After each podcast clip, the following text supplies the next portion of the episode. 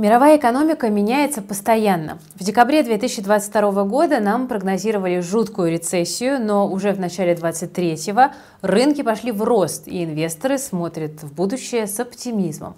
Что на самом деле там происходит? С вами Invest Future, я Кира Юхтенко. Давайте разбираться. Друзья, мы работаем для вас 24 на 7, собираем, анализируем новости, потом собираем из этого сценарии, монтируем видео. Мы делаем это, чтобы вы не заблудились в долгосрочных и краткосрочных тенденциях и смотрели на ситуацию шире. Так что нам будет очень приятно, если вы поставите лайк под этим видео и подпишитесь на канал и посоветуете нас своим друзьям. Вы поможете нам развиваться, ну а мы будем улучшать свой контент и поможем вам еще больше.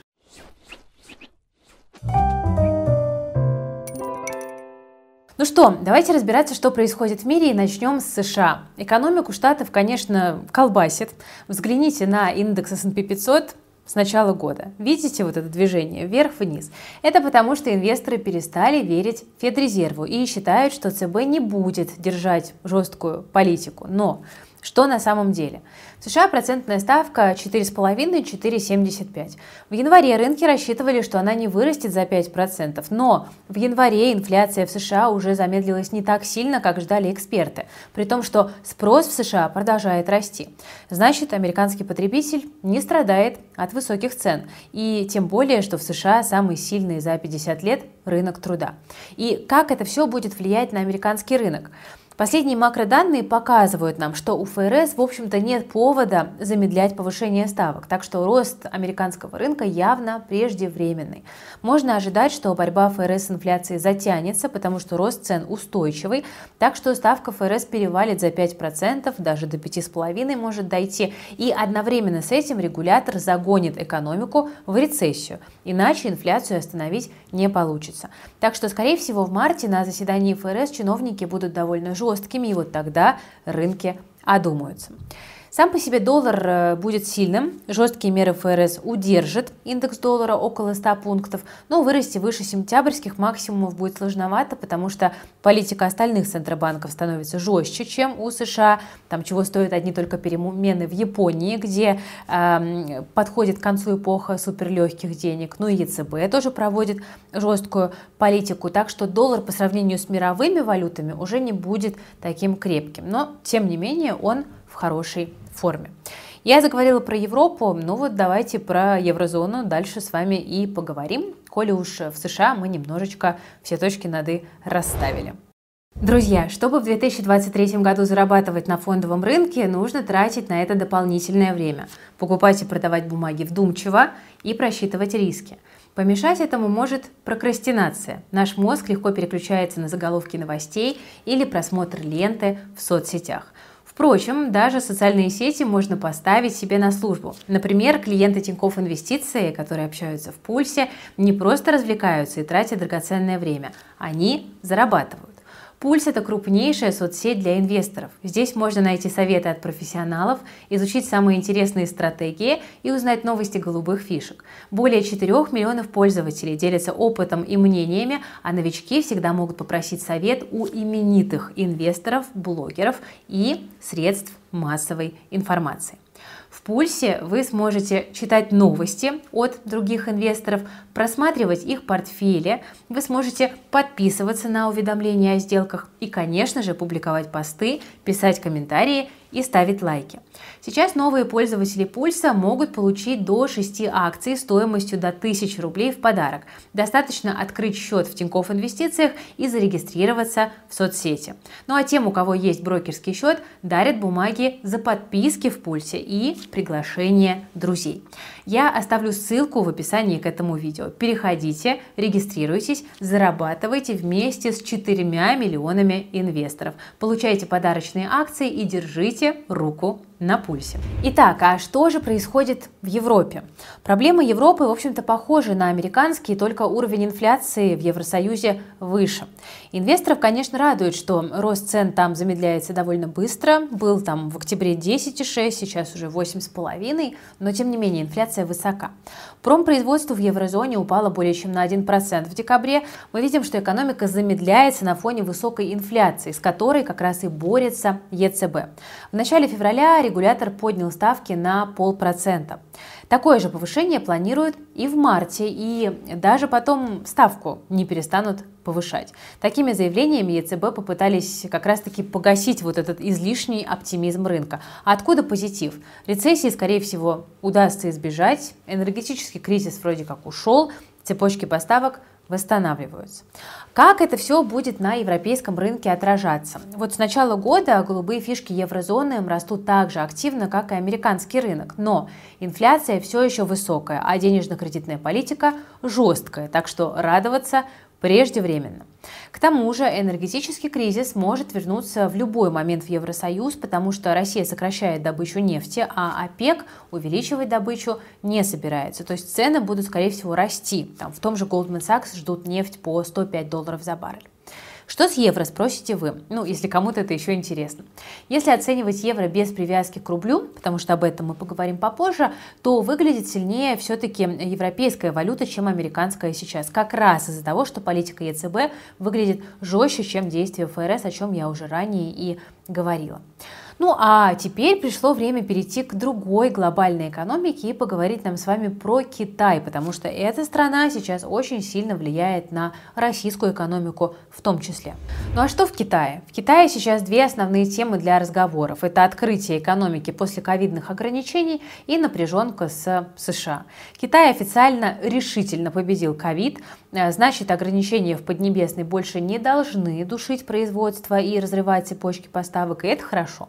Открытие Китая обещает быть довольно масштабным, и в ООН и МВФ ждут роста там, почти в 5, а то и в 6 процентов э, по китайской экономике в этом году. За время локдаунов у китайцев накопились деньги, чтобы разогнать спрос. Депозиты домохозяйств превышают 100 процентов прошлогоднего ВВП, об этом пишет The Economist.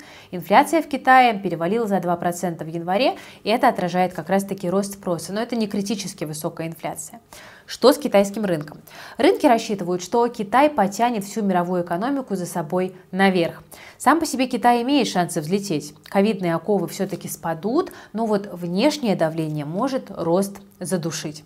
Высокая инфляция в США заставляет ФРС держать высокие ставки в экономике, а значит деловая активность на этом фоне будет замедляться и спрос на китайские товары тоже будет падать. Мы прогнозируем, что китайский Центробанк может быть жестче в своей политике. У населения большие сбережения, как мы сказали, спрос на экспорт снижается, а инфляция все-таки растет. И из-за этого рост китайского рынка может замедлиться.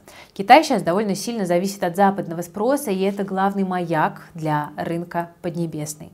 В юане тоже сплошная головная боль и неопределенность. Сможет ли Китай успешно открыться? Будет ли вообще мировая рецессия? Еще непонятно, как Китай переживет ограничения США. Снижение объемов торговли со Штатами для юаня это, конечно же, негатив. А вот большим позитивом может стать использование юаня в международной торговле. В первую очередь в торговле нефтью. Чем больше стран уходит от доллара и евро к юаню, тем сильнее будет юань. В ближайшее время, скорее всего, юань не будет укрепляться, просто не на чем. Даже может постепенно снижаться спрос на китайские товары, и, э, кроме того, геополитическая напряженность растет, так что э, юань не кажется пока ракетой. Ну вот, о Китае мы с вами поговорили, и теперь, кажется, самое время перейти к экономике российской и расставить точки над «и» там. Ну, начнем, как водится, с нефтянки, потому что это основная дойная корова России. У нефтяников дела пока не очень. Минфин ждет, что в феврале бюджет недополучит 108 миллиардов рублей нефтегазовых доходов, в два раза больше января, хотя средняя цена Юрлс последний месяц подросла, там перевалила за 50 долларов, но дисконт к бренд довольно большой, 41%. Так что с марта Россия снизит добычу нефти на 500 тысяч баррелей в сутки из расчета как раз-таки поднять цены. Нефтяной экспорт Экспорт может подрасти, если Россия наладит поставки на восток, а мировая рецессия не снизит объем покупок у России. Покупатели в целом согласны, теневой флот, говорят, готов, ну а санкции Евросоюза оставляют некие лазейки для российской нефти. Но пока перспективы для России в любом случае довольно сложные. Что с бюджетом? В январе дефицит бюджета был аж 1,7 триллиона рублей. В феврале эксперты ждут снижения налоговых выплат еще на 7,5%. Об этом пишут РИА Новости. Так что власти стараются достать денег для бюджета оттуда, откуда это возможно. И в первую очередь, конечно, достается крупнейшим компаниям. Минфин изменяет расчет налогов на нефтяников, чтобы правила работали в пользу бюджета, потому что нынешняя стоимость нефти не отражает реальности из-за переориентации как раз-таки нефтяных э, поставок. Кроме того, добавляют э, уже обсуждаемый широко добровольный взнос крупных компаний в бюджет. Это довольно, конечно, неприятный прецедент для бизнеса. Если такие идеи появляются, значит бюджету действительно тяжело. Но в целом дефицит бюджета в 2023 году может быть 4,5-5 триллионов рублей или в районе 3% к ВВП. Это прогнозы эксперта. А вот слова Силуанова, что дефицит не превысит плановых 2% от ВВП, и не вызывает беспокойства, ну, возможно, все-таки чуть-чуть смягчают реальность. Ну, поживем, увидим. Как все эти тенденции могут повлиять на российский рынок? На крупный бизнес, как мы с вами сказали, давит со всех сторон. Санкции ограничивают рынки сбыта, поставки сырья и оборудования ограничены, доступ к капиталу заблокирован. Ну а внутри России на компании накладывают налоги и просят сделать донаты. Пока кажется, что очень рискованно инвестировать в экспортеров, особенно нефтяников, потому что с них активно будут собирать взносы в бюджет, если будет с чего собирать. Ну а еще есть риски для госкомпаний. Государство может решить э, забрать сверхдоходы себе, придумают какой-то налог, а дивиденды выплачивать не станут. Такой сценарий мы исключать не могут. Ну, просто чтобы не делиться с простыми акционерами, можно вспомнить кейс «Газпрома». Налоги и дефицит бюджета еще можно учесть в цене, а вот неопределенность в геополитике нельзя. Так что, наверное, нужно просто пережить февраль с его геополитикой, потому что февраль в последние годы вообще стал каким-то довольно зловещим. Ну а если слегка от геополитики отдалиться, то российский рынок, конечно, все еще очень дешевый. В феврале, я напомню, по бюджетному правилу продают в три раза больше юаней, чем в январе, и все равно наш с вами российский рубль падал к 75 за доллар. Цены на нефть, доходы от экспорта остаются важной составляющей, ну а пока что экспорт снижается, и это играет против рубля. Плюс остаются риски в геополитике. Хотя в целом, если говорить о перспективах рубля, то ждать обвала не стоит. Скорее мы говорим про постепенное снижение с боковиками, потому что новыми правилами расчета налогов и растущей ценой нефти экспортные доходы бюджета могут в принципе оставаться довольно высокими. Не как в 2022, но все-таки спрос на российскую нефть сохраняется. Вопрос, конечно, в долгосрочной перспективе, потому что жить с дефицитом бюджета довольно сложно. И вот, собственно, как дальше этот вопрос будет разрешаться – Будем, как говорится, посмотреть. Ну, что мы можем с вами сказать? Перспективы в мировой экономике не очень. Рост замедляется, проблемы начинаются с Запада, тащит за собой Восток, потому что все экономики очень тесно интегрированы, чтобы там не говорили э, политические лозунги о некой полярности мира, мир все еще глобален. Россия попала сейчас в сильную зависимость от Китая, ну а на экономику Китая, в свою очередь, сильно влияет спрос Запада. Так что ограничения против России не изолируют страну, как бы нам, может быть, этого не хотелось. Но теперь западная экономика влияет на Россию не прямо, а просто через через Китай. И не сразу, а с неким временным лагом. Ну, посмотрим, как наша валюта будет себя чувствовать, учитывая все те данные о мире, которые мы с вами сегодня разобрали. Ну, собственно, прогнозы не самые радужные.